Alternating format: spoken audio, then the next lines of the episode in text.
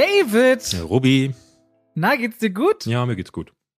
Sag das mal deinem Gesicht. Ja, ich bin super, ich bin heute richtig müde, aber den Grund willst du gar nicht wissen. Erzähl mal. Will ich, Ich- wirklich nicht wissen? Naja, doch willst du wissen, aber er ist ein bisschen peinlich. Ich habe Ted Lasso angefangen. Nein. Ja, doch. Ich hatte am Wochenende damit angefangen und ähm, einmal reingeguckt und dann zwölf Folgen am Stück geschaut. So, und jetzt habe ich gestern Abend gedacht, so, ja, den Rest, da gibt's ja noch ein paar, vielleicht guckst du noch mal so eine. Und dann habe ich die restlichen Folgen der zweiten Staffel auch noch Nein. geguckt. Du hast, ah, du hast die ganze zweite Staffel durchgeguckt? Ja, ja, also ich bin jetzt mit beidem durch an, innerhalb von einem Wochenende. Wir können da später noch drüber reden, aber Auf ja. jeden Fall. Also soll, soll nach, es soll nach drei Staffeln zu Ende sein, ne? Es soll nur eine noch folgen. Ah, okay, alles klar, interessant. können wir gleich mal drüber sprechen. Können wir gleich drüber reden. Wir werden auch unter anderem reden heute über Last Night in Soho, den neuen Edgar Wright-Film. Und äh, warum ich gerade damit anfange, ist, ich dachte mir, ich habe mal ein bisschen über Edgar Wright gelesen und habe eigentlich nur ein nicht dolles Trivia, aber war mir auch egal, weil dieser Typ, wenn du seine ganze Biografie liest, ist ganz witzig, der ist gefühlt immer so in Sachen reingestolpert, ne? Der hat ja totale Angst, mit Simon Peck damals ein Drehbuch zu schreiben. Die hatten keine Ahnung, wie es funktioniert, haben so versucht, klassisch auf Heldenreise zu machen. Und irgendwie waren sie dann ganz glücklich, als George A. Romero meinte, dass Shaun of the Dead einer seiner Lieblings-Zombie-Filme sei.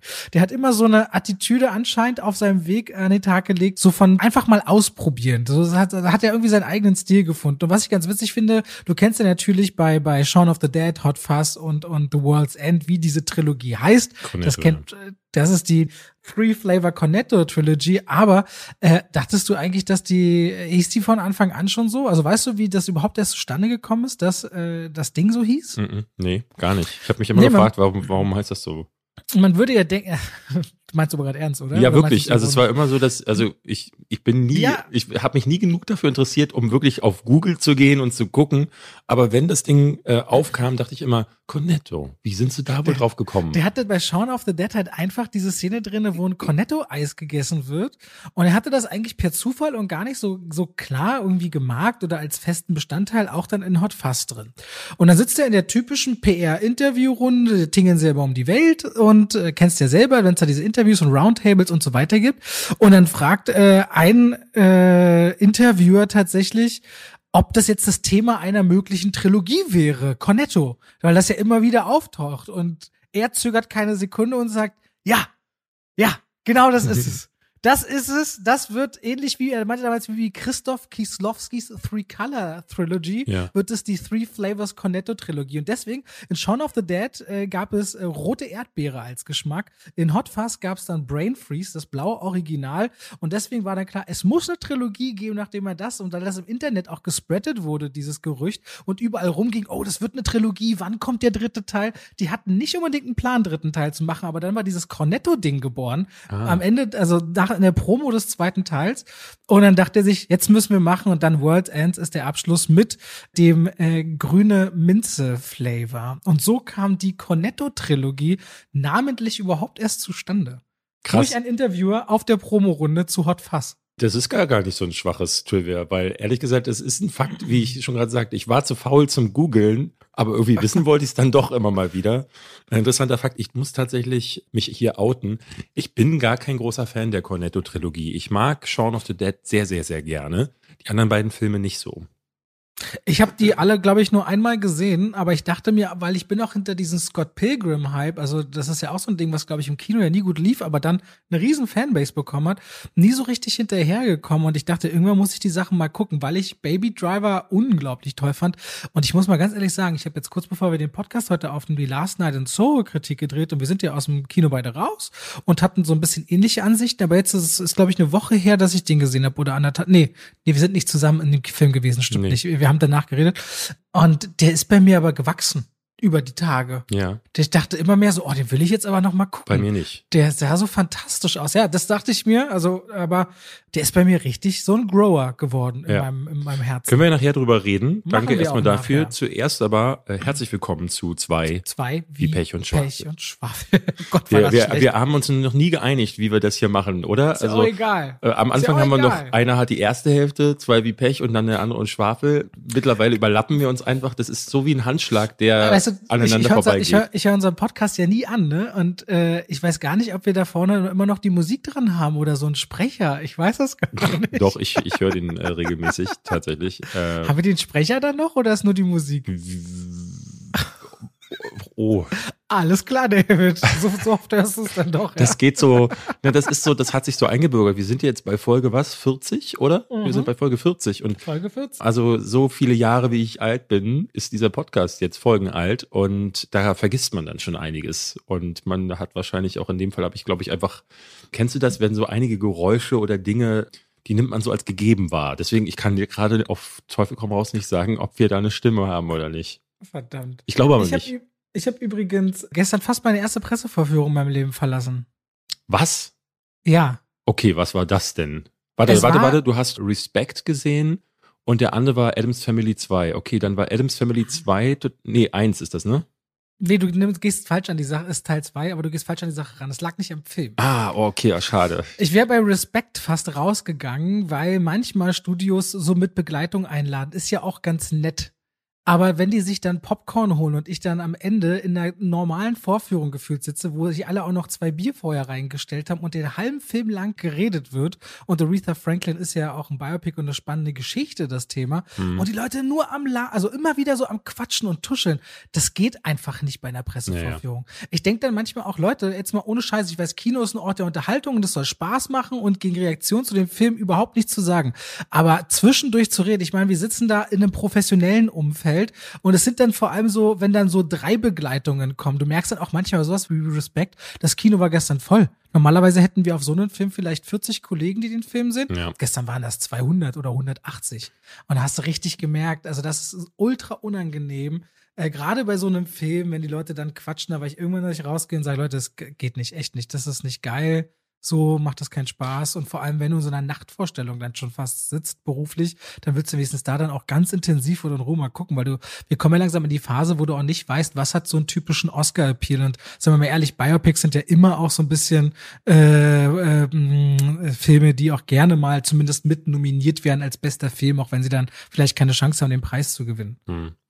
Ja, wobei man sagen muss, du bist da, glaube ich, auch ein bisschen verwöhnt, weil du gehst ja, glaube ich, fast nicht mehr in normale Filmvorstellungen, oder?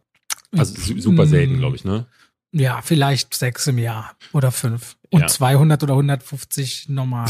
Ja. Also, nee, normal Presse.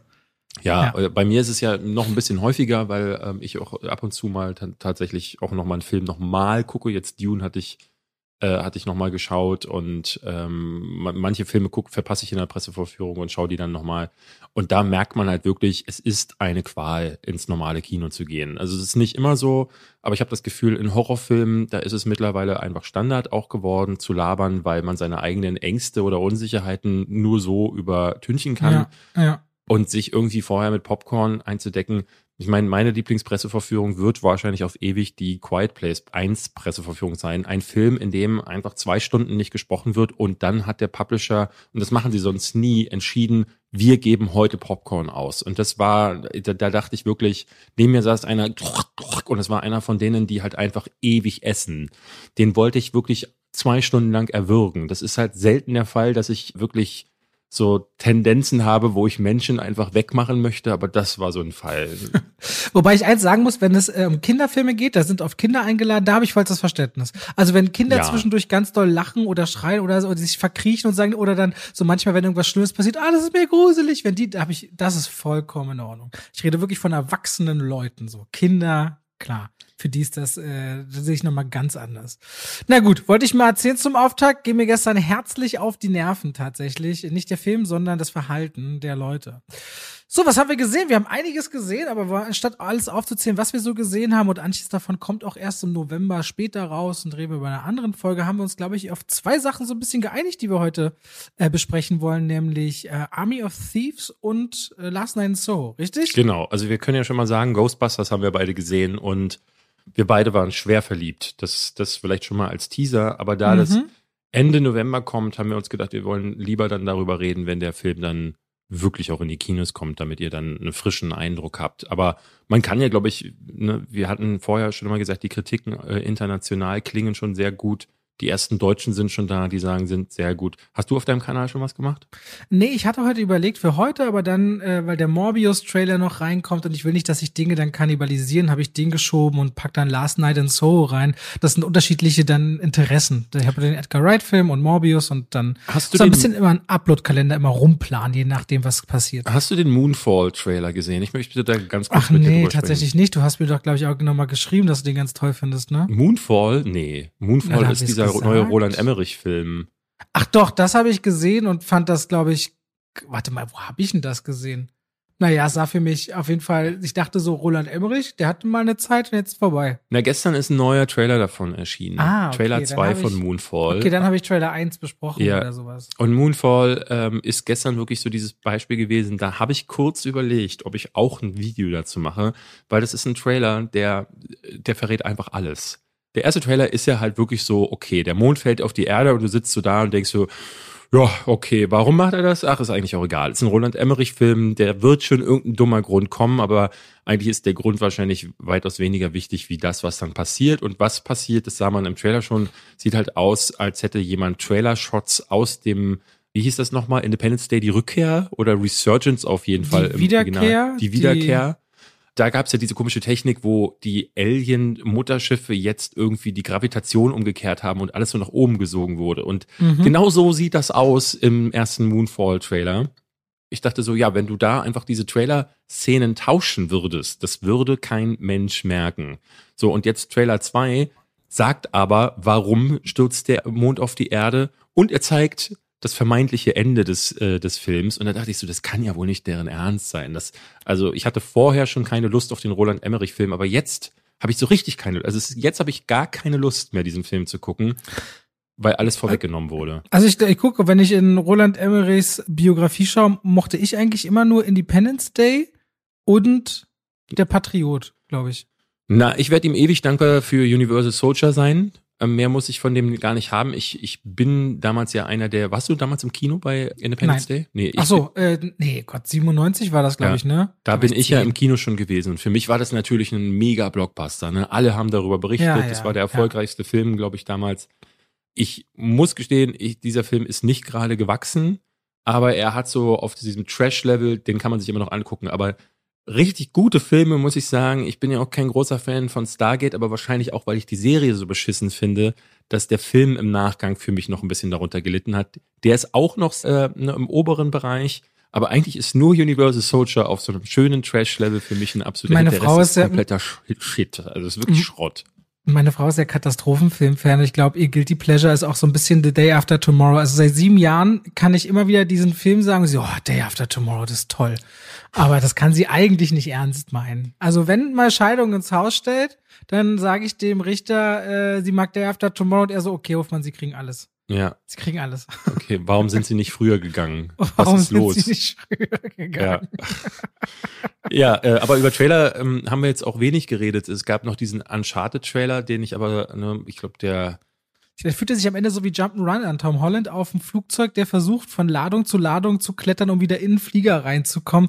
Ich weiß nicht, für mich wirkt das ganz schön seelenlos. Ja, weißt du, warum das wie. Jump'n'Run äh, wirkt? Weil Ich habe das Spiel nie gespielt. Ja, aber nie. im dritten Spiel ist das eine der Money Shots quasi. Da stürzt auch ein Flieger ab und du kletterst an diesen Paketen im Spiel wieder rein. Weißt du, was das Echt, Coole ja? an Uncharted 3 ist? Ich wusste gar nicht, dass es überhaupt drei Teile gibt. Wie viele Teile gibt's denn überhaupt? Vier.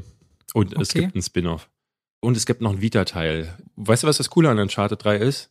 Dass Nein. man, dass man es selber spielen kann.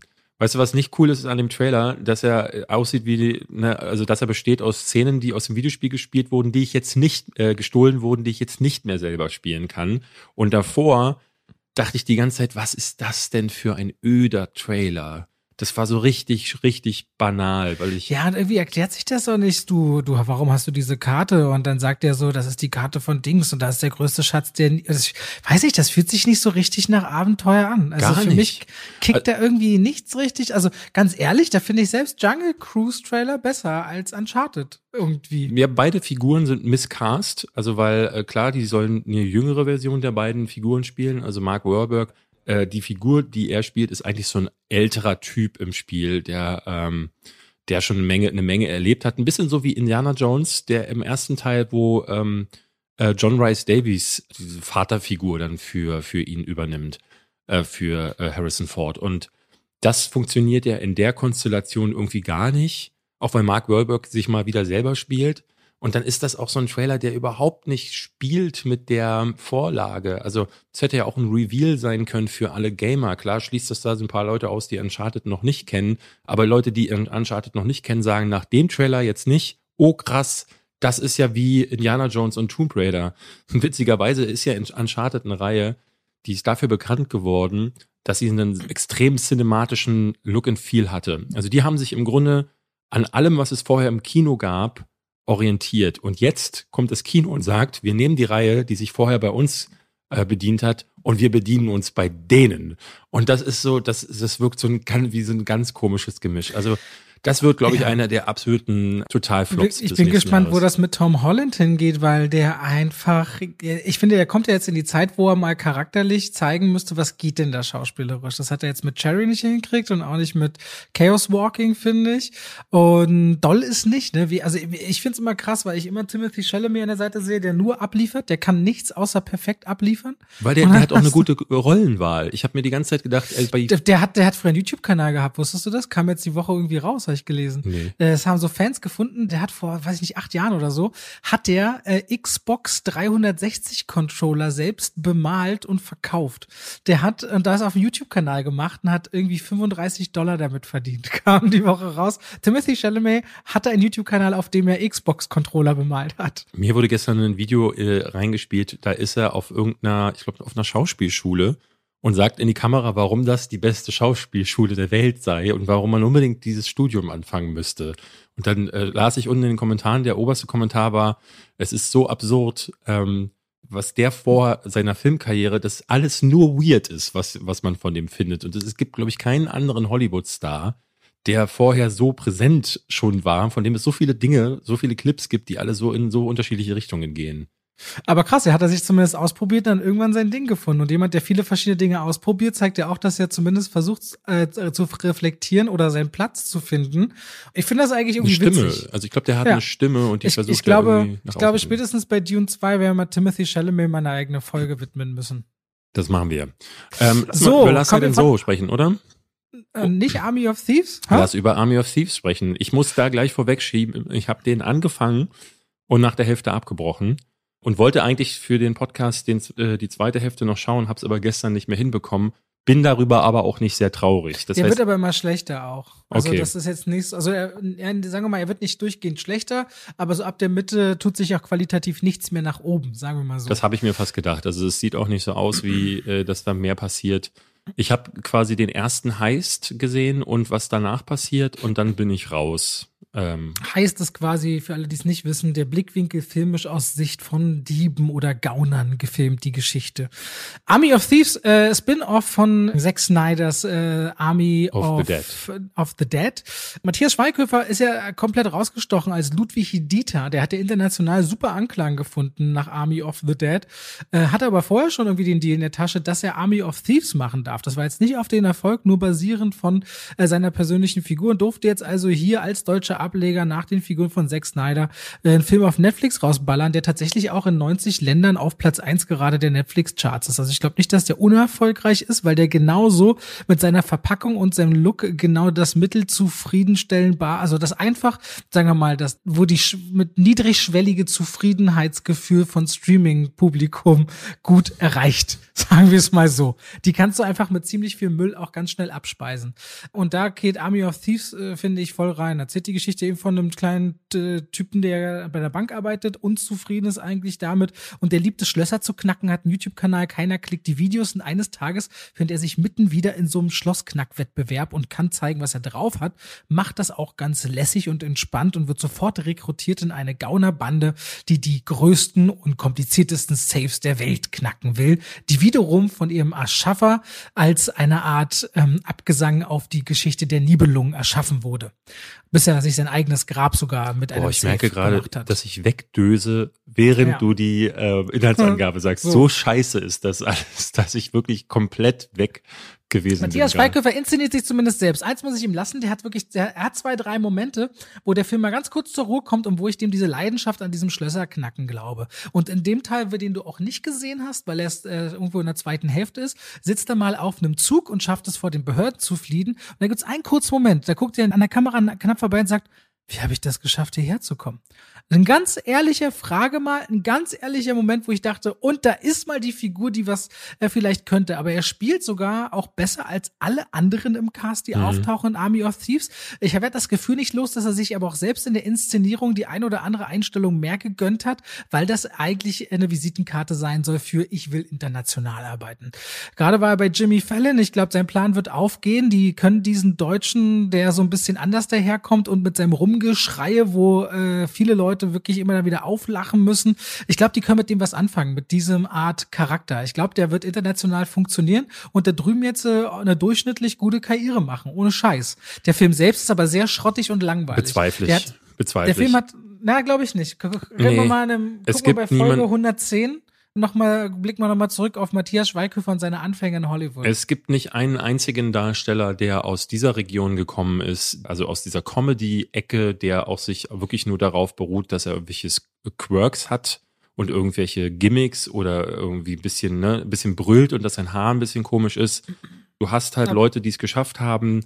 Das sind entweder super skurril, aber sie gehen in die Nische, so wie Odo Kier Du hast früher so Leute wie Jürgen Prochnow gehabt oder der, der ein oder andere Charakterdarsteller. Christoph Walz hast du jetzt, aber bei der Österreicher, glaube ich. Genau, aber wenn ich dann, Daniel Brühl versucht sich daran und der funktioniert irgendwie ganz gut so äh, immer mal wieder, wird aber auch eigentlich so als äh, Standarddeutscher eingesetzt. Der hat ja eine größere Karriere in Spanien als in Deutschland. Das wissen ja viele immer nicht, dass der ja in Spanien voll im Geschäft ist.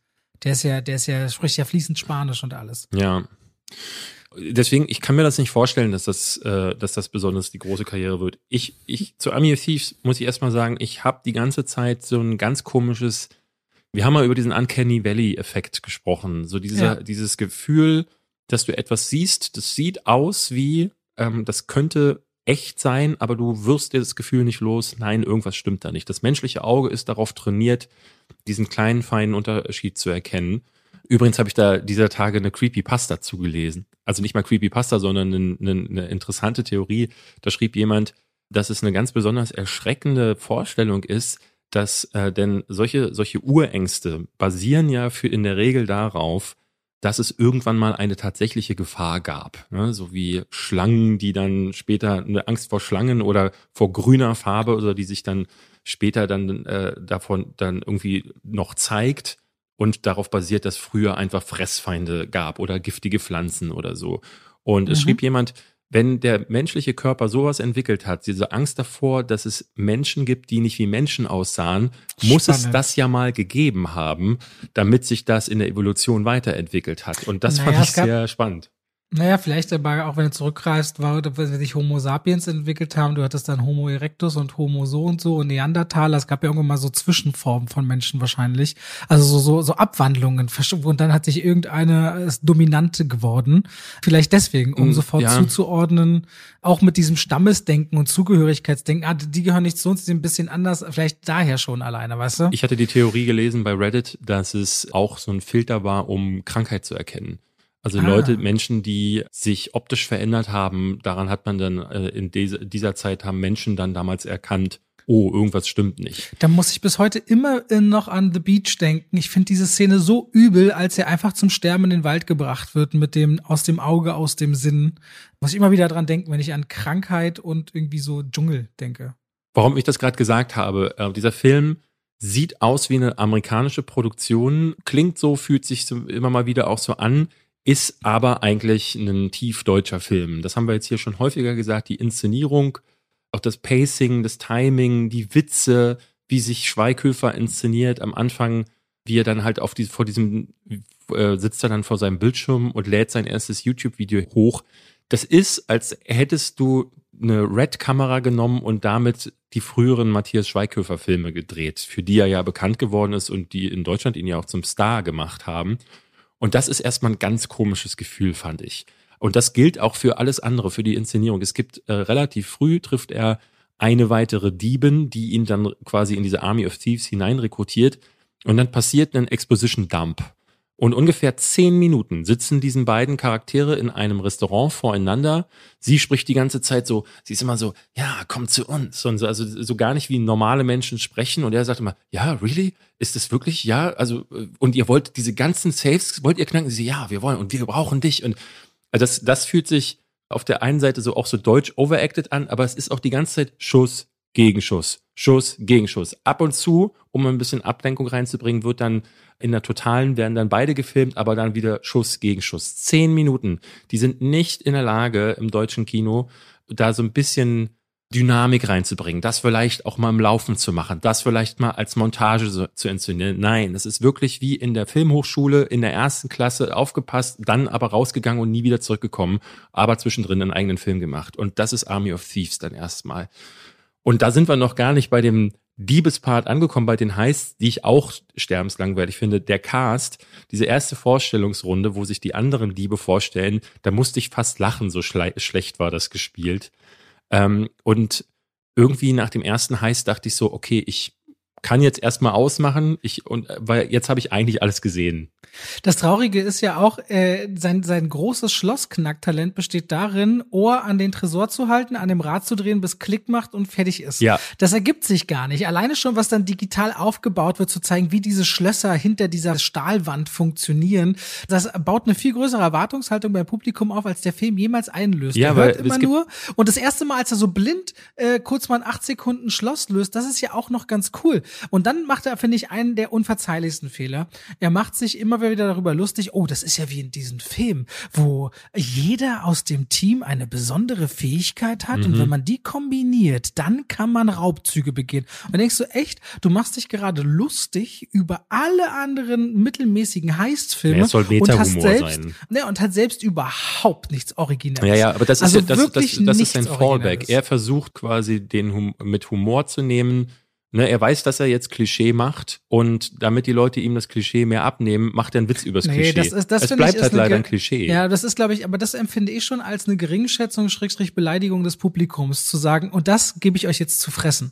So, mit dieser Line gebe ich mir selbst die Absolution, mir jetzt keine richtige Mühe mehr zu, also, nee, also, mir überhaupt keine Mühe im Plot zu geben. Deutschland in Teilen wieder abgebildet, wie die Amerikaner es übrigens immer gerne hätten, ne? Wir haben dann immer noch so Fachwerkhäuser und Brezeln und Altstädte und denkst so, Alter, ist das dein fucking Ernst? Ich habe auch nicht erkannt, wo er war. Also ich habe die ganze da Zeit stand über immer Potsdam und Berlin extra fett im Bild. Ja, genau, aber also klar, es gibt so Ecken in Potsdam, aber ähm, ich habe nicht so richtig, also auch in Berlin habe ich nicht so richtig verstanden, wo er jetzt gerade wieder ist. Äh, Was ist ihm, das ist wahrscheinlich auch scheißegal. Ich meine, wenn du äh, für einen Markt produzierst, wo du weißt, das wird irgendwie in über 100 Ländern released, dann kannst du auch auf dein eigenes Heimatland, ist doch scheißegal, ob es jemand erkennt oder nicht erkennt, weil War mir nur nicht sicher, ob er nicht vielleicht in Osteuropa billig gedreht hat und dann hinterher einfach Berlin, äh, also es ist ja, die Schrift Berlin ist ja sowieso per CGI eingefügt, aber für, für, für ein Spin-off hat Army of Thieves auch mit Army of the Dead gar nichts zu tun. Gar also, dass in. Nevada parallel eine Zombie-Apokalypse ist und er nachher aus dem Army of the Dead auch noch die Szene rausnimmt. Also er packt in seine als Abschluss noch mal rein, wie er rekrutiert wird von Dave Bautista.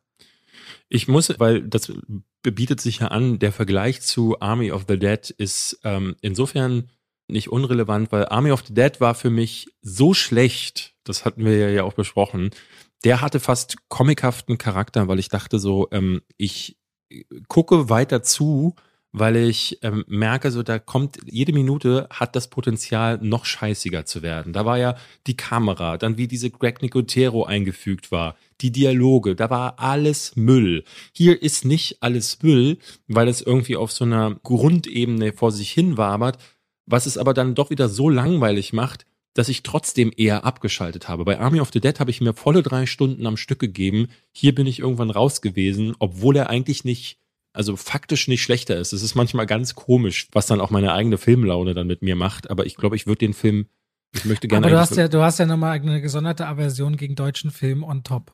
So. Das kommt noch der, ja, aber und dieser Film fühlt sich so schrecklich deutsch an und du merkst halt, dass äh, Matthias Schweighöfer, weil ich sehe das eher so als, ähm, ne, wo du sagst, er möchte das Publikum vorführen, ich sehe es tatsächlich eher so, er möchte gerne Quentin Tarantino und, und Konsorten sein oder Edgar Wright, der sowas ja kann, der ja Horror kann oder auch heißt kann. Er hat sich ja gerade bei, bei Jimmy Fallon, da hat Jimmy Fallon hat so Pressestatements zu, äh, zu, zu Army of the Seas vorgelesen, natürlich so die Besten der Besten.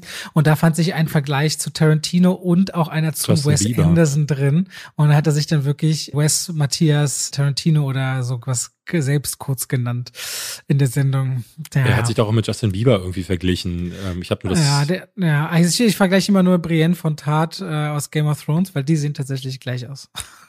ja, also ich bin auch wieder da überrascht, dass ähm, also ich habe mittlerweile das Gefühl, egal was auf Netflix neu startet, es geht auf die Eins. Es Hauptsache, es lässt sich irgendwie wegkonsumieren. Das ist krass. Also da bin ich immer wieder auch überrascht, weil es kommt ja so viel Content. Naja, es ist, es ist ja zumindest immer noch besser als originärer Content aus dem direkten Fernsehen. Ne? Also ja. wenn jetzt irgendwie jetzt irgendwie den den zwölften Krimi oder so dir anguckst, die ja noch einfachere Strukturen für gewöhnlich haben, dann sagen sich die Leute, diese und vor allem auch die Haltung, naja, also ein Abo-Service gönnen wir uns, Netflix haben wir, da wollen wir aber was haben für unser Geld, da guck mal gefälligst, was da Neues raus ist. Ja, da packen die das Fett auf den Banner am Start und gut ist so. Sicherlich nicht unrelevant, aber macht auf jeden Fall filmisch äh, original nichts mit einem. Was passiert denn in der zweiten Hälfte noch? Also jetzt ohne zu spoilern, aber Ne, dann, naja, wie ist es denn? Irgendein Heißding geht schief, dann verrät sich die Gruppe so ein bisschen, sie splitten sich, ein Teil hält dann aber zu ihm und dann sind die Behörden dem anderen bösen, intriganten Teil der Gruppe auf dem Weg und dieser eine Ermittler Delacroix heißt der, der beamt sich gefühlt. Die haben am Ende anderthalb Stunden Vorsprung und fahren nicht weit und auf einmal ist der da.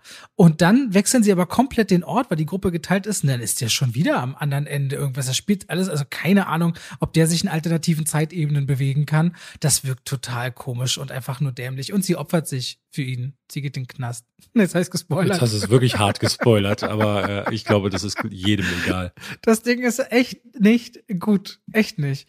Ja, ich habe ihm, glaube ich, trotzdem viereinhalb Punkte noch gegeben. Ja, okay. Ja, ja. Ich werde so, noch zu Ende gucken. Ich mache vielleicht auch noch was dazu. Last Night in Soho, neuer Edgar Wright-Film. Ich habe mich lange drauf gefreut, weil ich die Trailer auch richtig toll fand. Es war so klar in den Trailern, es wird ein bisschen Thriller, es soll horrorhaft werden, es ist ein bisschen märchenhaft. Ich erzähle kurz, worum es geht mal wieder. Es geht um Eloise, die, die liebt Modedesign. Die macht schon immer ihre Kleidung selber und vom englischen Land zieht die nach London, äh, studiert da Modedesign, aber ist extrem introvertiert und kommt auch mit diesem Druck in der Großstadt nicht klar. Schon der Taxifahrer macht sie so komisch an, als sie ihn absetzt und sagt auch noch so im Spaß so, naja, vielleicht bin ich nur dein erster Stalker und du merkst schon, okay, creepy. So ein bisschen das Thema, was das hier hinauslaufen könnte. Auf jeden Fall fängt Eloise an, sich so selbst noch weiter zu isolieren und in ihren Träumen gelangt sie in die 1960er Jahre von London und lernt dort die junge Sandy kennen. Im Londoner Nachtleben, die eine wunderbare Aura und Präsenz hat, Sängerin sein will, die großen Bühnen bespielen möchte, aber so wie der Film dann extrem viel mit Spiegeln arbeitet, arbeitet, wird sich auch ganz schnell zeigen, was oben glänzt, kann unten richtig düster und böse sein. Und ich will ehrlich gesagt bei Last Night in Zoo gar nicht verraten, wohin sich das so sehr entwickelt, aber für mich ist so ein übergeordnetes Thema auf mehreren Ebenen Schändung. Schändung, habe ich in meiner Kritik gesagt, ist so ein großes Thema. Ich finde das einen visuell brachial starken Film. Der sieht in diesen 60er Jahre Shots, da hätte ich am liebsten Stopp drücken wollen, gigantisch aus, finde ich, auf den Londoner Straßen. Die Ausstattung, die Autos, die Klamotten, dann Eloise und Sandy begegnen sich immer wieder über Spiegeln. Da gibt es einen Shot über eine Wendeltreppe. Ich finde das so stylisch und elegant aufgelöst, also visuell und Farbpalette und Lichter fand ich Last Night in so ganz großartig. Die Geschichte baut im, wenn ich ihn in drei Teile unterteilen würde, im dritten Teil spürbar ab und das Payoff, also das Finale des Films, es fühlt sich leider ein bisschen unrund an, was sehr schade ist, aber allein die erste Hälfte hat mir große Freude gemacht und ich vergebe so nach und nach diese zweite Hälfte dem Film, mehr länger er zurück ist und habe halt echt Lust, den nochmal zu schauen, muss ich sagen. Ich habe mich auch sehr darauf gefreut, ähm, auch weil ich, äh, ne, es, es passt ein bisschen nicht dazu, weil ich ja gesagt habe, Edgar Wright am Anfang, die Cornetto-Trilogie ist nicht so meins, aber äh, ich mag seinen Inszenierungsstil. Ich mochte Scott Pilgrim ja auch und Baby Driver kann ich zumindest dafür nehmen, was oberflächlich da ist, nämlich so ein wahnsinniger Schnittfluss. So, Last Night in Soho fängt sehr ähnlich an. Du merkst auch hier wieder, er schneidet auf Beats, er schneidet auf Tempo und es gibt äh, am Anfang den ein oder anderen Song, wo du, wenn du genau darauf achtest, dass immer genau zu Schlagzeugschlägen oder anderen Audio-Cues kommt ein Schnitt. Und das ergibt einen wahnsinnigen Fluss am Anfang, der gleich reinzieht. Ich fand die erste Hälfte auch sehr viel stärker, weil dann auch dieses Mysterium noch da ist. In der Mitte hat er mich dann wirklich voll gehabt, weil das, was du als Schändung ansiehst, ich würde das schon auch aussprechen. Es geht halt eben äh, ums Showgeschäft und was mit Frauen da speziell passiert und gemacht wird. Und das fand ich ganz, ganz stark gemacht, weil es nicht so, also wieder so ein Film ähm, in einem Jahr, wo wir mit Promising Young Woman und ähm, The Last Duel ne, immer mehr Filme bekommen, die diese Perspektive einnehmen. Hier finde ich, ist es eingebettet in einen sehr schönen, stylischen, düsteren Thriller und passt perfekt rein. Äh, und ohne da mit der, auch mit der Keule zu kommen. Ne? Also ohne jetzt zu sagen, Frauen müssen besser behandelt werden oder besser bezahlt werden, sondern einfach im Showgeschäft bist du als Frau nichts wert. Wenn du Glück hast, vielleicht ein bisschen. Und ähm, das fand ich, fand ich wirklich stark, diese Perspektive dieser Film einnimmt. Mein größtes Problem war, dass da zwei Filme gegeneinander kämpfen. Es gibt einmal diesen Film mit Eloise und sie geht zur Uni und dann trifft sie so einen Love Interest und dann wohnt, zieht sie in so eine Wohnung ein. Und ich finde sie relativ grau ich finde alles, was um sie herum passiert, am Anfang auch schon so, ne, dann gibt's, dann kommt sie in die Uni und dann ist ihre Zimmernachbarin, die ist dann eine Bitch. Und die ist dann, behandelt sie doof und die guckt auf sie herab und dieser ganze Subplot mit diesen Freundinnen oder dieser, diesen anderen Studentinnen, der löst sich gar nicht auf. Der ist nur da, um Strecke zu machen. Also da passiert eigentlich gar nichts. Und da dachte ich dann irgendwann, okay, da hat Edgar Wright auf der Seite der Handlung viel zu wenig zu erzählen gehabt. Die andere ist halt mit äh, was? Anya Taylor Joy. Anya Taylor Joy. Und ähm, das ist ne, dieser Teil, der dann halt diese bunten Neonfarben hat, der mit Musik spielt, der mit äh, Ausstattung und Kleidern und der diesen Thriller-Plot hat. Den finde ich richtig stark. Und irgendwann verschwimmt das dann zu so einer Horrorsoße. Und dann kommt der letzte Part, von dem du auch gesprochen hast. Und man sieht im Grunde Thomas und Mackenzie nur äh, rennt durch äh, zum Beispiel in die Bibliothek am Ende. Du weißt gar nicht, wohin sie rennt, weil sie vor ihren eigenen Visionen zu flüchten scheint. Und rennt wirklich für den, äh, für den letzten Akt ausschließlich von A nach B und brüllt und schreit und ähm, dann ist auch dieser Part mit äh, Anya Taylor Joy nicht mehr relevant, weil der dann schon mit der Handlung quasi verschmolzen ist. Das Finale fand ich wieder gut, aber ich kann dem Film nicht verzeihen, was er da in der dritten Hälfte macht, weil er für mich als Thriller und Davids dritte Hälfte. Ja, Entschuldigung, in der letzten Drittel, dritten Drittel. Alles gut, ähm, alles gut. Weil ich halt das finde, ähm, der Film bedient sich sowieso schon sehr stark bei Roman Polanskis Ekel. Den habe ich tatsächlich im Nachhinein nochmal geschaut und äh, gemerkt, so, uh, da hat man sich aber schon stark bedient was Edgar Wright, glaube ich, auch selber sagt. Ja, das will ich ihm gar nicht, äh, ne, es mhm. ist, finde ich, gar nicht schlimm, sich daran zu bedienen. Äh, Quentin Tarantino macht das ja auch, aber Quentin Tarantino macht aus solchen Versatzstücken immer was Neues. Das hier ist dasselbe, was wir schon, schon x-mal gesehen haben. Zumal er am Ende, ich hätte Edgar Wright sehr viel mehr zugetraut als eine Frau, die von A nach B durch irgendwelche Gänge läuft und äh, Hilfe, Hilfe schreit. Das ist wirklich viel zu wenig. Für mich wirkt das gerade aber so, als war, haben dich quasi diese Szenen so sehr genervt, als dass ich jetzt aber nicht gleichzeitig unterstreichen würde, dass sie das ausschließlich nur noch tut. Ich, nee, würde ich also ich habe die Szene auch im Kopf, die du hast, aber ich hatte jetzt nicht, dass sie die ganze Zeit wirklich nur hirnlos rumschreien, rumrennen. Na, guck mal, sie, sie, sie, es gibt ein Date, da schreit sie rum. Es gibt diese Bibliotheksszene, da schreit ja, sie rum. Es gibt das Ende, da schreit sie rum. Ähm, und sie kann nicht viel mehr, ne, also, weil es ja keine echte Bedrohung gibt, kann sie nicht viel mehr als von A nach B schreiben. Aber trotzdem würde ich so ein bisschen rausnehmen wollen, dass quasi nicht die gesamte Leistung von Thomas McKenzie darin besteht oder deswegen schwach sei, weil dieser ganze Part des Entdeckens und Erkundens dieses Londons. Ihre, also Leist sie, ihre Leistung haben ihre Leistung, angesprochen. Genau, aber das wollte ich gerade noch mal quasi herausnehmen, dass das nicht jetzt äh, darstellt, was du schauspielerisch von ihr Ja, hast. ja, nee, also das ist eine Regieentscheidung. Das ist das, was Edgar Wright im, im, Drehbuch gemacht hat und das ist mir zu wenig. Also, weil ich hatte, hatte wirklich gehofft, das hat er ja mit Shaun of the Dead gemacht. Er hat das Zombie-Genre genommen und das auf den Kopf gedreht. Er hat eine Komödie dazu gemacht, aber auch einen Zombie-Film, der auch äh, diese klassischen Zombie Statuten irgendwie erfüllt und richtig gory wird, also sehr blutig zum Teil auch. Aber irgendwie ist auch diese Vermengung was völlig Neues geworden. Ist jetzt auch nicht die erste Zombie-Komödie gewesen. Es gab vorher in den 80ern sowas wie Return of the Living Dead und so, aber meiner Ansicht nach ähm, in der Qualität gab es das vorher nicht. Und sowas hatte ich mir für Last Night in Soho gewünscht. Und das ist er nicht geworden. Er ist eigentlich nur ein sehr guter, sehr stylischer Thriller, aber einer, der mich dann doch zu doll gelangweilt hat, als dass ich den nochmal gucken wollen würde. Aber ich würde, ich persönlich würde den trotzdem jedem empfehlen, der jetzt vielleicht nicht mit diesem enormen Vorwissen reingeht. Mhm. Also ich glaube, dieser Film, der kann wirklich einen bereichern tatsächlich. Auch die Frauenrollen sind wieder sehr stark. Ich, äh, ähm, ich ja, finde, ich finde auch Matt Smith, der mit hat so eine ganz krasse Präsenz und Charme und die, die dreht sich ja auch diese Figur, äh, auch was den männlichen Part angeht, nicht uninteressant tatsächlich. Aber ich liebe auch diesen Look 60er Jahre. Das sieht einfach fantastisch aus, finde ich. Also ich habe den noch nicht bewertet. Ich, das ist aber so einer, dem ich so drei von fünf, also in deinem Fall sechs von zehn geben würde, weil ich immer noch auch denke, es gibt genügend Punkte, wegen denen man sich den angucken kann, aber äh, das war's.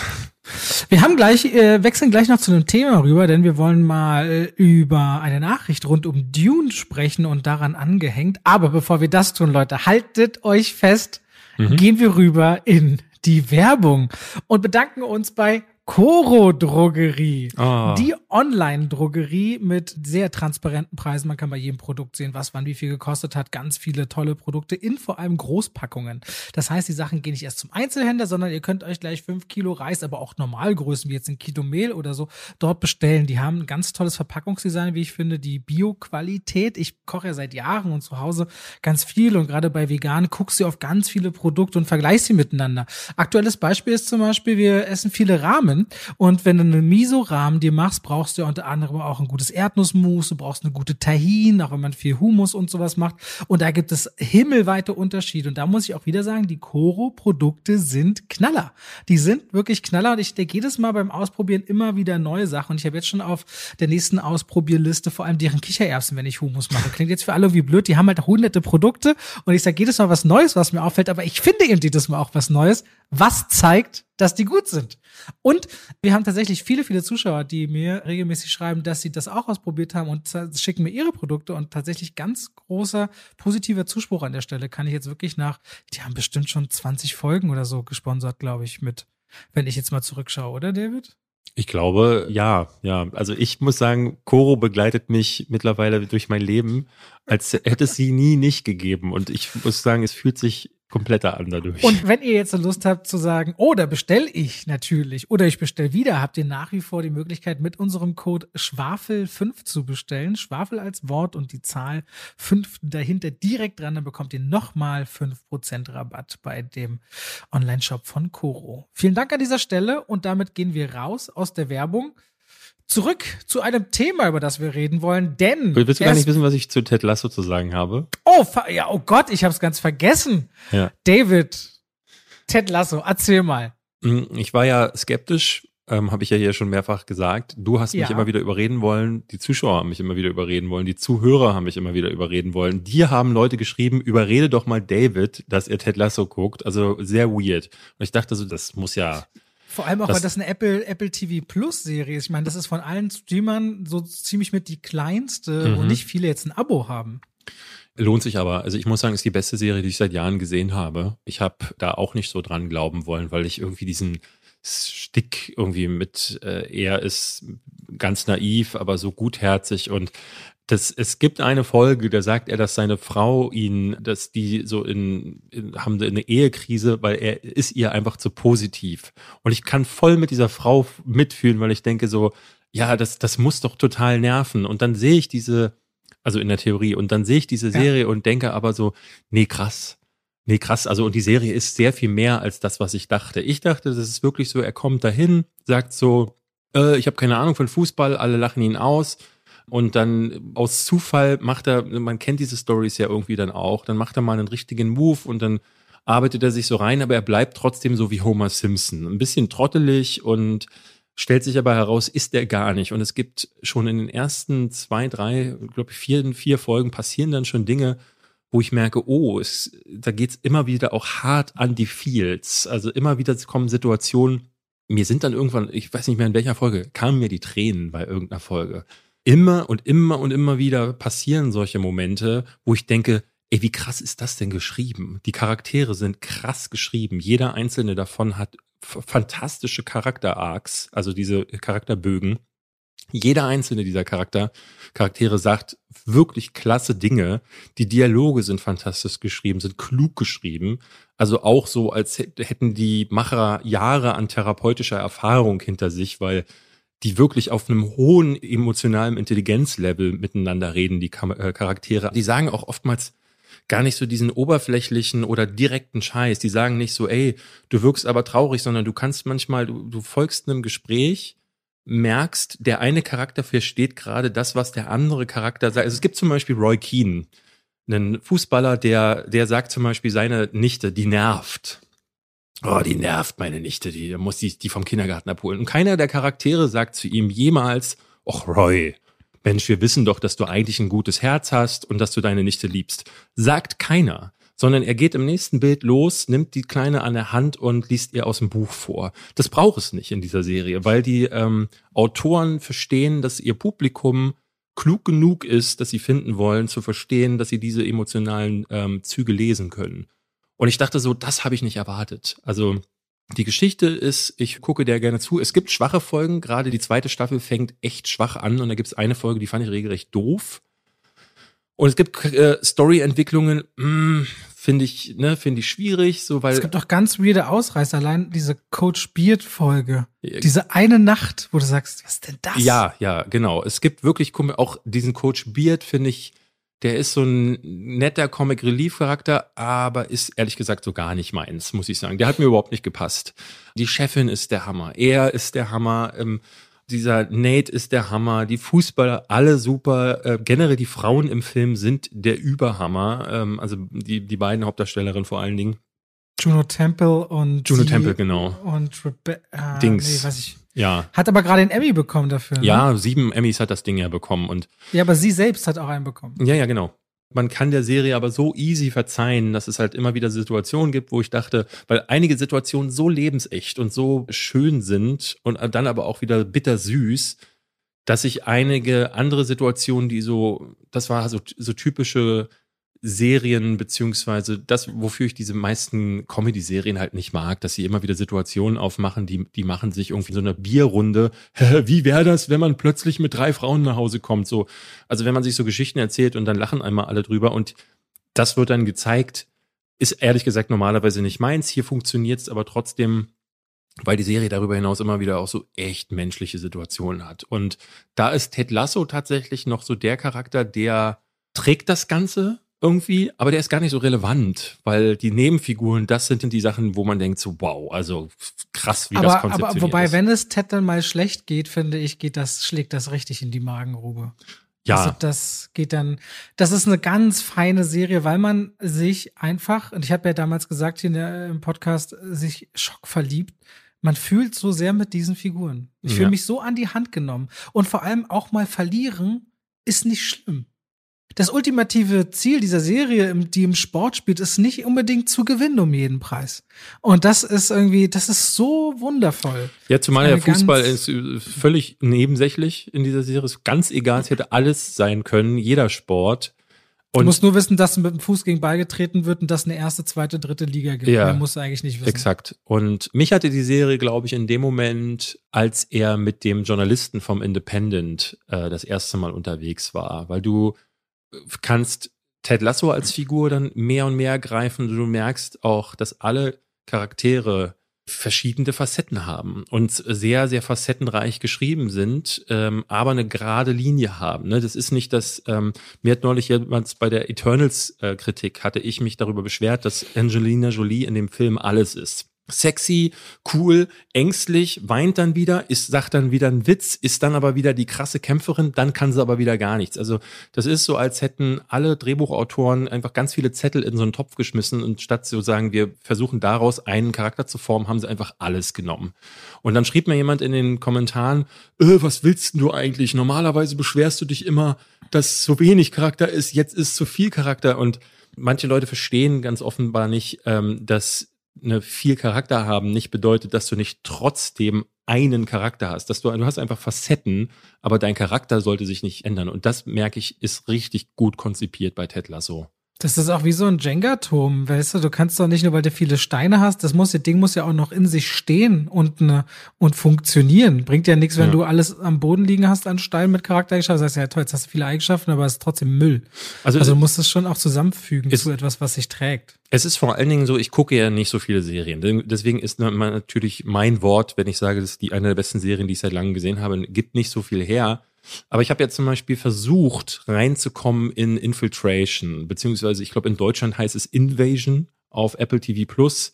Trailer sah nicht schlecht aus, mit Sam Neill wurde geworben, ähm, Aliens greifen die Erde an. Ich habe auch die erste Folge fast zu Ende gesehen, aber ich war so nach 40 Minuten C. Diese, die, C. Na, aber genauso C. Also es sind jetzt vier Folgen online, glaube ich, oder fünf. Es ist so sterbenslangweilig und es ist bisher noch nicht eine einzige Sache mit Außerirdischen passiert, sondern okay. es sind Charaktere da zu sehen, deren Schicksal ich folge, die alle Kacke sind. Die will ich alle nicht begleiten. Und das ist halt so, ne, du, du kannst eine Serie konzipieren und auf zehn Folgen strecken aber du siehst ganz häufig, die hatten eine Prämisse, die hatten eine Idee, die haben, die müssen sie jetzt irgendwie ausweiten. Und das, was? Warum lachst du? Nee, ich habe nur gerade gesehen, wir sind schon über 50 Minuten und haben noch gar nicht mit dem Thema angefangen. Ja, ja. Ich höre dir vollkommen zu. Ich fand das nur wieder bezeichnend für uns. Hat, ja. Fühlst du dich verunsichert, wenn ich lache? Das habe ich ja noch nie gesehen, David. Ich dachte gerade, weil ich ausweiten gesagt habe, nein, ähm, nein. kommt jetzt ein Wie Sex bitte? Was hätte? Oh Gott. Also ähm, das, nichtsdestotrotz. Alles klar, David. Ja, alles klar. Das, was sagt das über mich aus? Ich weiß. ähm, nee, also ich denke schon, dass man das an solchen Serien wie Ted Lasso vor allen Dingen äh, zuschreiben muss, wie clever sie auch über eine ganze Staffel hinweg konzipiert sind. Also nicht nur, dass es pro Folge funktioniert und dann ist die nächste wieder scheiße. Die erste Staffel ist durchgehend stark. Es gibt da keine Hänger. Bei der zweiten nicht mehr so, passiert, aber die erste ist durchgehend stark und das, da können sich einige Serien eine Scheibe von abschneiden. Wenn ihr jetzt so Lust habt, Leute, bei Apple TV könnt ihr euch, also Apple TV Plus könnt ihr euch das anschauen. Ich glaube, Apple TV Plus kostet 4,99 oder 5,99 im Monat. Eins von beiden war das. Und lohnt sich das. Eine Menge gutes Zeug online. Ich finde auch noch The Morning Show, da kommt David nicht ran. Ich finde Morning Show auch grandios, aber lass uns bitte jetzt nicht da noch drüber anfangen zu reden, es wird dann bloß lang. Viele Filme. Finch startet, glaube ich, noch diese Woche glaube ich, auf Apple TV Plus, der, der Tom Hanks-Film, weißt du? Wo er sagt, sein Mit seinem Roboter, ne? Mhm. Roboter, irgendwie sowas. Spannende Nummer. Ich finde, bei Apple TV Plus kann man einiges sehen. Worüber wir jetzt eigentlich thematisch noch reden wollten, ist, diese Woche kam die Nachricht äh, unter anderem nicht nur, dass äh, Dune 2 kommen wird, die Einspielergebnisse stimmen. Lionsgate, das produzierende Studio, gar nicht mal so sehr Warner Brothers.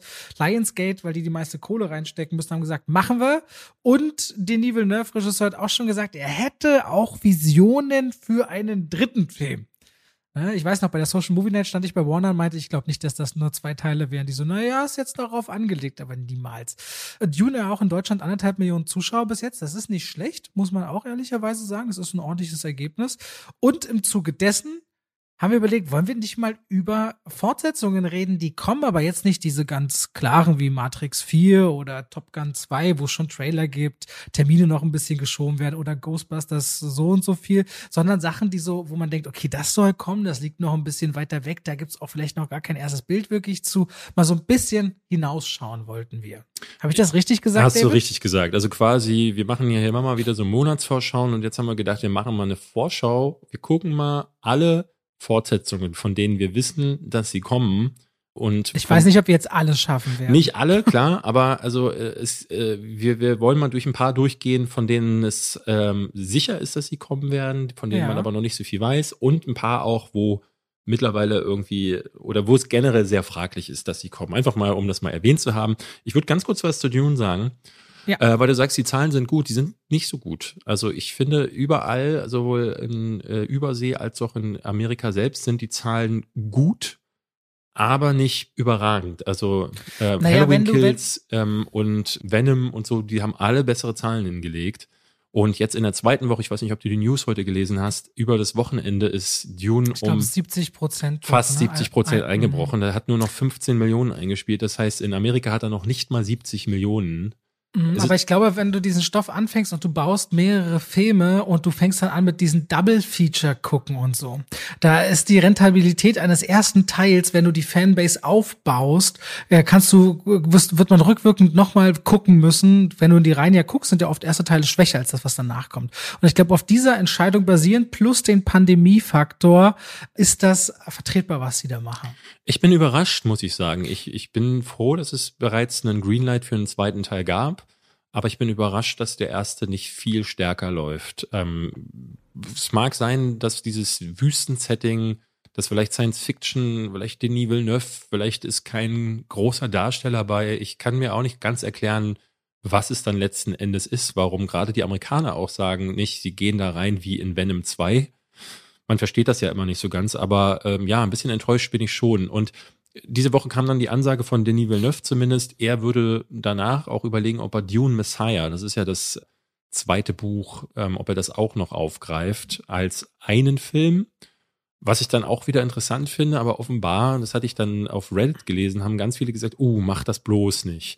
Denn Buch Nummer zwei bietet wohl fast keine Action, sondern ist wirklich wie Game of Thrones. Also viele Verwicklungen, viel Politik, viel Hintergrund und gar nicht wirklich viel Story-Entwicklung. Also, so wie ich las, ist wohl erst God, God Emperor of Dune und das ist schon das fünfte Buch erst wieder so ein Ding, wo die Leute sagen würden, das würde Sinn machen, das zu verfilmen, weil es dann halt mit dieser Story wirklich auch noch in Region geht. Da kommen dann die spektakulären Sachen.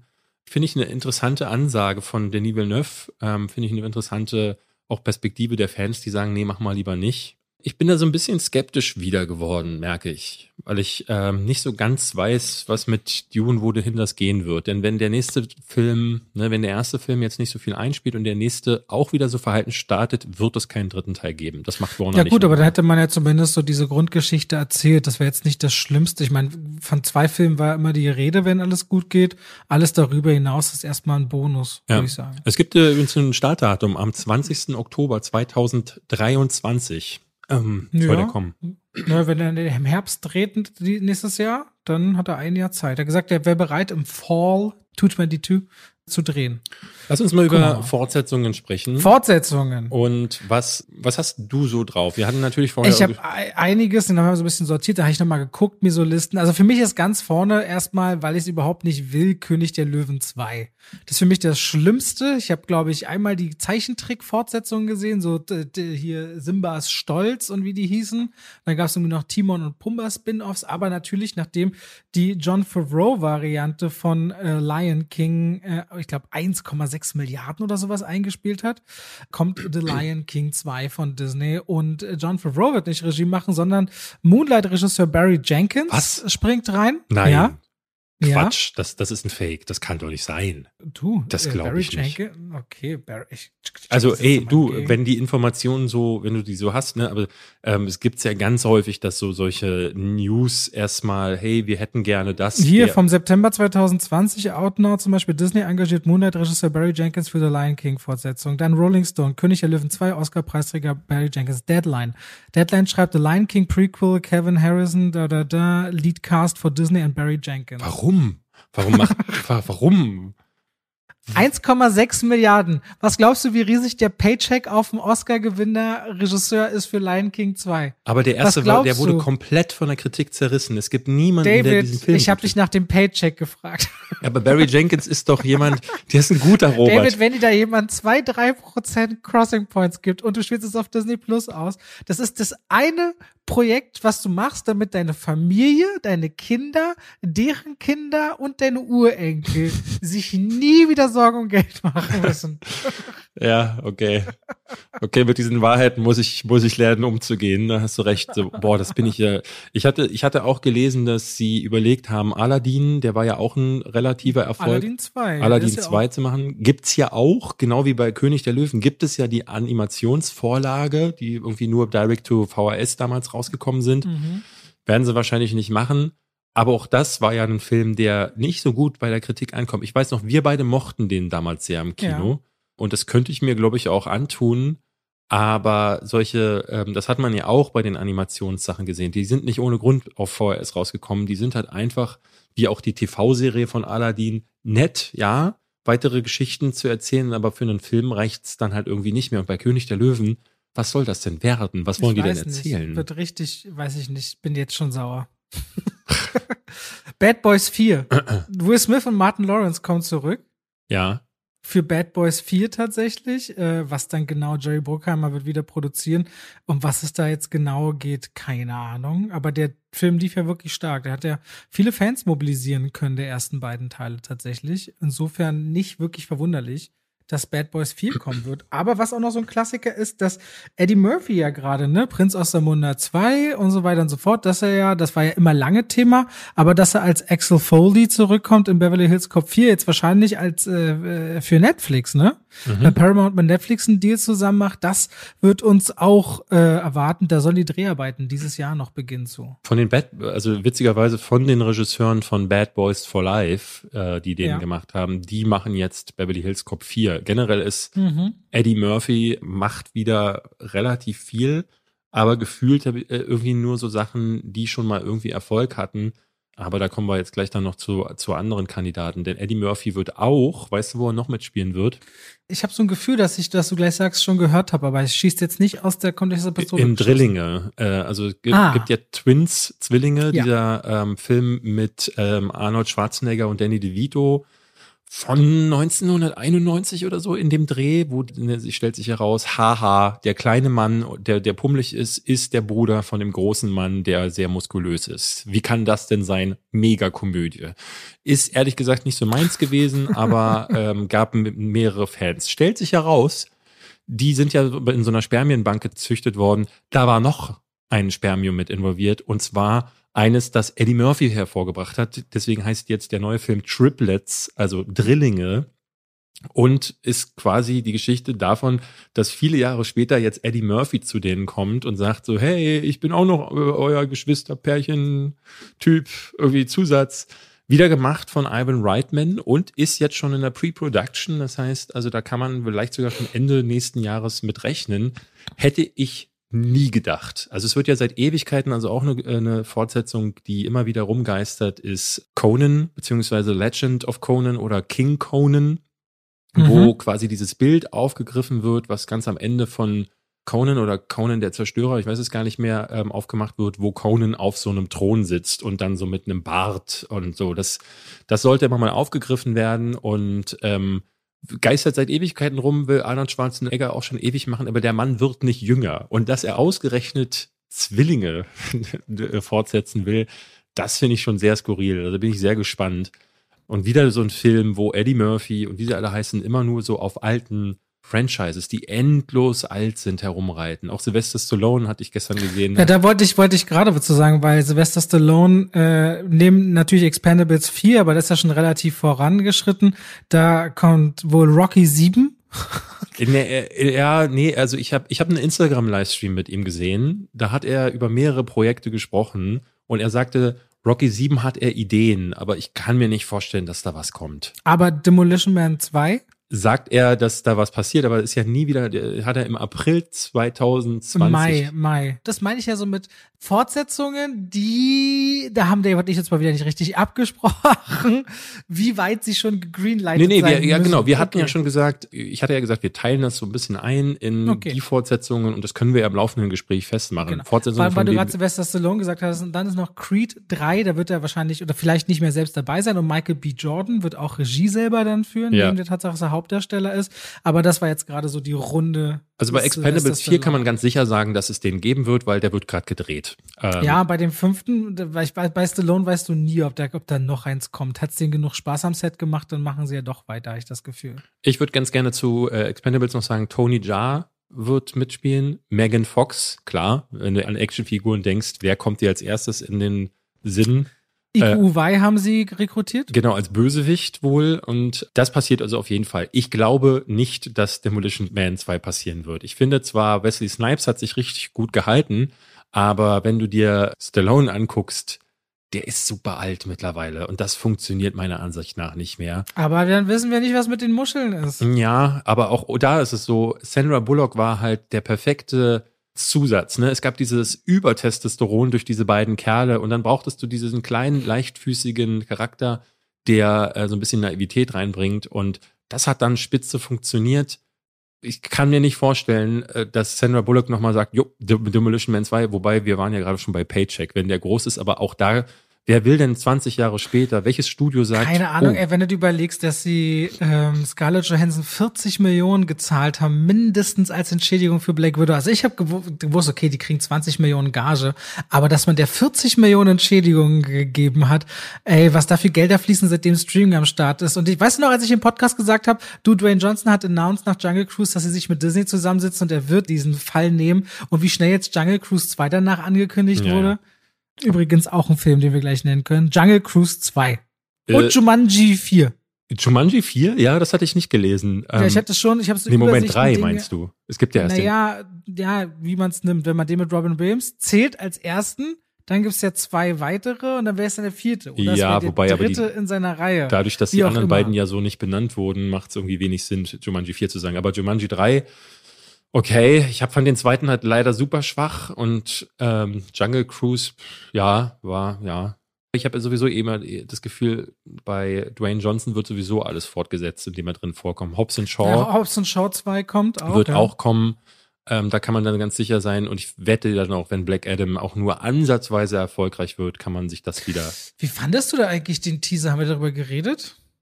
Äh, haben wir nicht, aber man sieht ja nichts. Deswegen, ich kann da gar nichts zu sagen. Ich fand ihn nur brutaler, als ich dachte, wie er den an der Hand zerdrückt. Da dachte ich so, oh. Ja, bin oh. ich auch überrascht gewesen. Ich bin halt generell gespannt darauf, wohin das geht. Denn Black Adam ist ja eigentlich böse in der Lore, ja, in der DC-Lore. Ja. Das äh, wäre der zweite Bösewicht nach dem Scorpion King, der ja dann aber auch einen Turn hingelegt hat. Ich hätte noch einen Film, auf den ich mehr als warte. Ähm, Furiosa der neue Film ähm, aus dem Mad Max-Universum mit Anna Taylor Joy als Furiosa. Mhm. Ähm, Mad Max selbst ist nicht mehr dabei, weil es eine Vorgeschichte ist. Ihr männlicher Gegenpart ist Chris Hemsworth. Und dieser, ja, den, jetzt muss ich den Namen wieder hinbekommen, Yaha Abdul Martin der Zweite. Musst du von auch wieder den Namen zumindest ja, ja, genau. Er soll ähm, 2024 kommen, wurde gerade letzte Woche verschoben, nochmal um ein paar Monate. Aber das Ding ist jetzt mittlerweile endlich sicher, weil äh, bei George Miller weiß man ja nie, ob man 10 oder 20 Jahre darauf wartet, wann der nächste Film ja, kommt. Aber ja. Anna Taylor Joy befindet sich schon in Vorbereitungen, macht schon so Training, damit sie die Figur darstellen kann. Also das ist auf jeden Fall am, am Werden. Gerard Butler wiederum ist auch in seinem Franchise-Game drin. Also Greenland lief wohl so gut, dass ein zweiter Teil Nein. kommt. Das oh. Ende ist ja auch so, dass dann quasi man genau der heilige Ort der Sicherheit, so von da ausgehend könnte man quasi, wie man aufbaut, so postapokalyptisches Szenario herstellen. Und natürlich die Has Fallen-Reihe. Also man hört wirklich Teil 4, 5, 6, die planen da lange rein, die nee. äh, Has Fallen. Echt Nummer. jetzt? Der letzte war ja gar nicht, gar nicht übel. Die Reihe wird ja in sich besser, tatsächlich. Ja. Die hat noch so weit unten angefangen, dass sie jetzt bei mittelmäßig angekommen ist. Der erste war Olympus Has Fallen. Der zweite war London Has Land, Fallen. London Has Fallen und dann Jetzt ist, ist Angel Has Fallen oder so. Angel Has Angel Fallen. Has ja, Fallen. Irgendjemand has fallen. Ich habe gelesen, dass auch, ich weiß gar nicht, ob du den auf dem Schirm hattest, dieser Den of Thieves. Ich weiß wirklich nicht, wie der im Deutschen hieß. Ich kann mal kurz gleich nebenbei äh, gucken. Ähm der ist im Grunde so eine, ähm, das Spiel The Criminal Squad hieß der in Deutschland. Auch ganz schlimmer Name. Den, den, den mochte ich sogar. Genau, das ist im Grunde eine Klon von Heat, äh, wo so Bösewichte einen Heist planen oder er ist der Cop, der ihn äh, kriegen soll. Funktioniert quasi gar nicht, also zumindest nicht im direkten Vergleich zu Heat, weil er hat nicht das Charisma von äh, Al Pacino. Al Pacino, genau. Und der andere Typ, den ich gar nicht kannte, hat, ist nicht Robert De Niro und dadurch funktioniert das halt äh, nicht. Und der, der Plot ist halt geklaut und dann nicht so gut. Ähm, und hat davon wird es einen zweiten Teil geben. Ach stimmt, das, aber das, das habe ich von einer Weile gehört mit Criminal Squad. Aber da freue ich mich drauf. Hat er so eine dreckige Note, die ich mochte. Hattest du Gunpowder Milkshake auf dem Fantasy Filmfestival gesehen? Ich war dieses Jahr überhaupt nicht beim Fantasy Filmfest. Ah, das, äh, da haben der Studio Kanal hat den zweiten Teil noch vor der Weltpremiere announced, ne? Also da Gunpowder Milkshake 2 ja. wird's geben, obwohl ich noch den ersten Teil überhaupt nicht bekommen. Ich habe den noch nicht gesehen, aber wurde announced. Aber wenn wir bei Action sind, dann kann ich vielleicht noch The Accountant 2 reinwerfen. Hat eine Weile den gedauert. Mit Ben Affleck war das, Genau, ne? Ben Affleck spielt irgendwie jemanden, der gut mit Zahlen ist und ansonsten nicht gut mit. Ähm ja, sehr gut mit Sniper-Gewehren. Ich habe der mal Social Movie Net zugemacht. ich fand ihn cool. Der war gut, der war gut. Und der zweite Teil soll sich dann auch auf diese beiden Brüder, also da ist ja wieder unser Liebling dabei. Auch hier habe ich den Namen jetzt gerade nicht parat. Das ist schlimm. Was meinst du mit unser, du meinst John Bernthal? John Bernthal, ja. Oder eher ja mein Liebling. Ich mag den ja total gerne. Ähm, und der wird diesmal in den Fokus gerückt werden. Sollte erst eine Serie werden. Und jetzt haben sie gesagt, okay, dann machen wir The Accountant 2 und 3. Jetzt haben sie gleich zwei Filme angekündigt. Das finde Ja, ich bei so kleinen Indie-Erfolgen immer ganz schwierig, so, weil da würde ich gerne abwarten, wie der zweite Teil läuft. Aber apropos Indie-Erfolge und Serie, also der Übergang passt perfekt. Da sind wir bei John Wick direkt, weil das war ja auch mal ein richtiger Indie-Action-Film, der dann groß geworden ist. Jetzt kommt ja mit Continental die Serie und Teil 4, auf den müssen wir gar nicht so lange warten, aber auch Teil 5 soll ja dann kommen. Da sind sie schon auch voll dabei und Keanu Reeves hat gesagt, er spielt das so lange, wie er stehen kann, wird er John Wick spielen. Da können wir uns natürlich auch was freuen. Ja, ich bin gespannt, aber der dritte Teil war ja schon so einer, ich habe dem vier Sterne gegeben, also acht bei mir, weil Ja. ich die Action brillant fand. Hab aber lange überlegt, was für eine Wertung ich dem gebe, weil die Handlung war wirklich, wirklich dämlich. Und ich habe so ein bisschen die Sorge, dass das nur noch schlechter werden kann. Und Keanu Reeves wird auch nicht jünger. Ich fand gerade im dritten Teil gab es dann diesen Endkampf, wo er gegen diese beiden Typen aus The Raid kämpft. Und das war, das war so ein bisschen auch zum Fremdschmunzeln. Da konnte man es sehen. Und dann habe ich so ein bisschen die Sorge, dass je mehr da jetzt gemacht wird, umso, ne, weil der dritte Teil wäre jetzt eigentlich perfekt gewesen, um auch einen Schlussstrich zu setzen. Und dann wäre das eine in sich schlüssige, wirklich, wirklich hochgradig gute Serie gewesen. Und jetzt nochmal zwei Teile. Es wird doch die Gefahr nur größer, dass die nicht auf einem Höhepunkt rausgehen, sondern sich ins Nichts arbeiten. Ja, ich verstehe, was du meinst. Trotzdem freue ich mich drauf. Kannst du mir eigentlich einen Film nennen, der eine Milliarde Dollar eingespielt hat, außer Titanic, und der nicht fortgesetzt wurde? Hättest du aus dem Joker, erst mir- Joker erstmal. Der, genau, der, bei Joker, genau, darauf will ich ja hinaus. Ja. Das ist ja meine Überleitung. Oh. Aber ist dir, fällt mir gar nicht so richtig was ein. Äh, ja, also Joker 2 ist nicht offiziell announced, aber weil auch so Joaquin Phoenix und Todd Phillips, die halten sich so ein bisschen bedeckt, die können sich natürlich auch leisten. Das Ding war ein super Erfolg, Riesendiskussion, sah toll aus und die werden das, also es gilt irgendwie als sicher, dass da was kommen muss. Und ich glaube, es steht eher die Frage im Raum, ob der neue The Batman und dieser Joker irgendwie zusammen stattfinden oder nicht. Das scheint so ein ernsthafteres Thema zu sein. Äh, unter Fans, aber vielleicht auch dann bei Warner selbst, ob man das irgendwie zusammenfügen wird. Kann man auf jeden Fall sehr gespannt sein. Das war Weiß- einfach ein richtig coole Charakter. Also ich mochte den Joker einfach sehr. Weißt du, was äh, heute Morgen angekündigt wurde? Heute Morgen? Mhm. Heute Morgen ganz frisch eine Fortsetzung angekündigt worden. Nee, was denn? Der blutige Pfad Gottes 3. Boondock Nee. Saint, Saints 3. Ähm, Oh, ich habe den ersten geliebt, den zweiten nur einmal gesehen und nicht gemocht, glaube ich. genau, der zweite war Quatsch. Und es gibt ja so eine ganz interessante Geschichte dahinter, weil der Regisseur soll ja ein ganz schönes, ich will nicht schon wieder Arschloch sagen, aber man hört halt krasse Geschichten über Sag den. eine Weinstein. Äh, nee, das, das nicht mal, sondern der soll einfach unglaublich schwierig sein und soll schon, bevor der erste Film gekommen ist, so ein Ego entwickelt haben, dass es wohl so schwierig mit dem war, dass ähm, eben der erste Film große Schwierigkeiten in der Entwicklung hatte und der zweite ja dann Jahre gebraucht hat, um zu kommen. Mhm. Kam dann, glaube ich, 2009 und danach gab es dann auch wieder äh, Gespräche über eine Fortsetzung und dann haben sich aber der Regisseur diesmal mit Sean Patrick Flannery, dem einen der beiden Brüder, in die Haare bekommen und also es gab wohl immer wieder Querelen hinter den Kulissen. Auch der Regisseur hat keinen weiteren Job. Der bekommt halt wirklich nur an seinem eigenen Set bekommt der einen Job, ansonsten in ganz Hollywood nicht. Und jetzt soll der das wieder inszenieren. Angeblich haben Sean Patrick Flannery und ähm, Norman Reedus beide am Skript mitgeschrieben. Wird wohl nächstes Jahr, ähm, nachdem Sean Patrick Flannery macht wohl gerade in The Boys mit. Ich weiß gar nicht, wen er da spielt. Norman Reedus ist ja jetzt in der letzten Staffel von The Walking Dead dabei. Und wenn die beiden Sachen abgedreht sind, fangen sie dann mit den Dreharbeiten an. Im Familienbereich jetzt nicht klassischster Animationsfilm ist noch Sonic kommt wieder. Mhm. Der lief ja besser, als ich gedacht hatte. Da hatten sie irgendwann schon mal so Titel, wie der aussehen soll, angekündigt. Und äh, Paddington kommt zurück. Paddington finde ich auch im zweiten Teil sehr herzlich. Hast du die Paddington-Filme mal gesehen? Ich will den zweiten Teil unbedingt gucken, weil ich immer wieder höre, es soll einer der besten Filme aller Zeiten sein. Ich kann mir das nicht so richtig vorstellen, aber ich habe beide nicht gesehen. Die sind beide sehr herzlich, Ja. sehr schönes, sehr, sch- also gerade wenn jetzt, ich sag mal, die Weihnachtszeit kommt ja jetzt langsam wieder. Da bietet sich Paddington wirklich sehr an. Sehr schönes Kino für die ganze Familie. Ja. Liebe, sehr, sehr liebevoll, sehr liebevoll. Ich würde sagen, wir machen gar nicht mehr so groß weiter, oder? Okay, na, ich würde bloß noch kurz zum Beispiel äh, Bob Odenkirk, der ja gerade erst einen, einen, einen gleichen Herzinfarkt hatte am Set, ne? Ja. Der bei Better Call Saul. Da war ziemlich schnell klar, dass sie zu Nobody eine Fortsetzung machen, den wir ja auch beide mochten, der erst dieses Jahr rauskam. Nobody bekommt eine Fortsetzung und ansonsten habe ich jetzt nichts auf der Uhr, wo ich sagen muss, da müssen wir jetzt noch unbedingt drüber. Nee, es gab halt ganz viele Fortsetzungen, die man halt wieder findet, äh, die seit Ewigkeiten, ne? Äh, Ja, Beetlejuice Jurassic- 2, dann äh, Jurassic Park äh, Dominion. Genau, so Sachen, die man schon kennt, aber äh, was ich eher meinte, waren so Sachen wie Jurassic Park 2 oder Robocop oder so, wo es seit Jahrzehnten die, äh, die Ansage gibt, da kommt noch mal was. Oder The Crow wird noch mal neu gemacht. Ähm, Mhm. Indiana Jones 5 zum Beispiel kommt ja wirklich noch.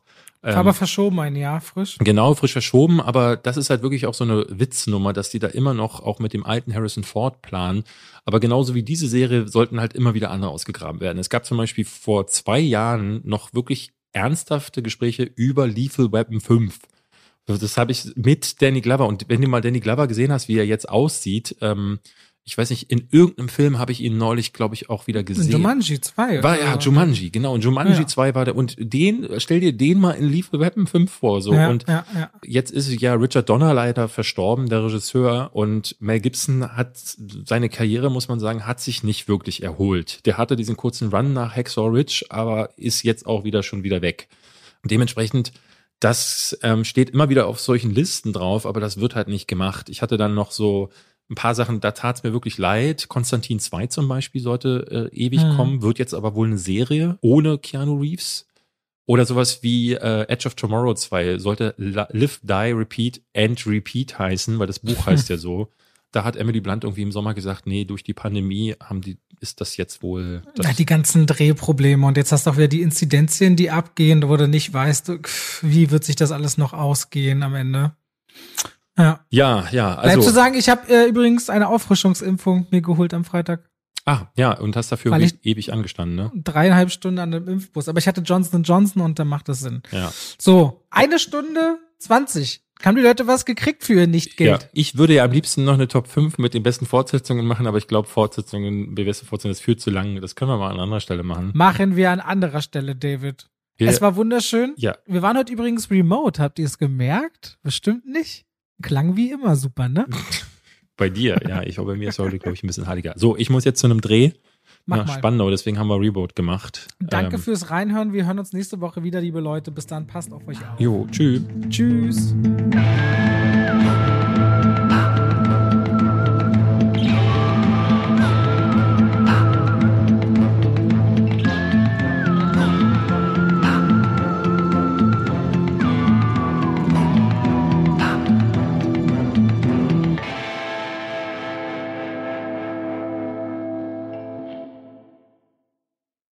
Und damit schalten wir raus aus dem Podcast rein in die Werbung. David, Ja, hast du Strom zu Hause?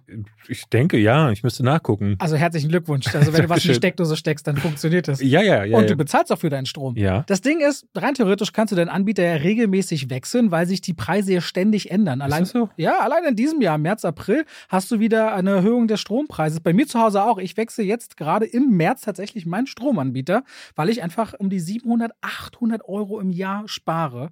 Alleine mit diesem Wechsel. Und das vergisst man manchmal. Oder so wie du, hat es wahrscheinlich noch Ich nie hab's noch gemacht. nie gehört. Noch nie ich hab's noch gemacht nicht mal gehört, dass das geht. Ja, für alle diejenigen, die sagen, hä, ist das wirklich so? Haben wir für euch einen Partner, der diese Folge unterstützt, nämlich Wechselpilot. Wer oder was ist Wechselpilot? Wenn ihr auf die Seite von Wechselpilot geht, könnt ihr alle relevanten Daten eingeben, wo ihr wohnt, wie viel Stromverbrauch habt ihr oder wie viel Gasverbrauch. Und dann kriegt ihr von den drei Vorschläge generiert im Vergleich zu eurem jetzigen Tarif, welche ihr nehmen könntet und wie ihr sparen könntet. Und wenn ihr Wechselpilot beauftragt, und jetzt wird's für David richtig schmackhaft, wechseln die fortan jedes Jahr automatisiert zu einem von euch gewählten günstigeren Tarif und ihr müsst die dafür nicht bezahlen, denn die nehmen sich von der Ersparnis, die ihr habt, 20% als Gebühr raus und damit seid ihr immer noch dick im Plus und müsst rein gar nichts machen. Ich kann sparen und muss dafür nichts tun, ist ja perfekt. Genau, also wenn ihr sagt, oh, das finden wir ja wirklich spannend, haben wir für euch einen Code, nämlich wenn ihr auf Wechselpilot geht, also www.wechselpilot.com und dann sogar noch slash Schwafel eingibt oder bei dem Vorgang, wenn ihr euch anmeldet, dann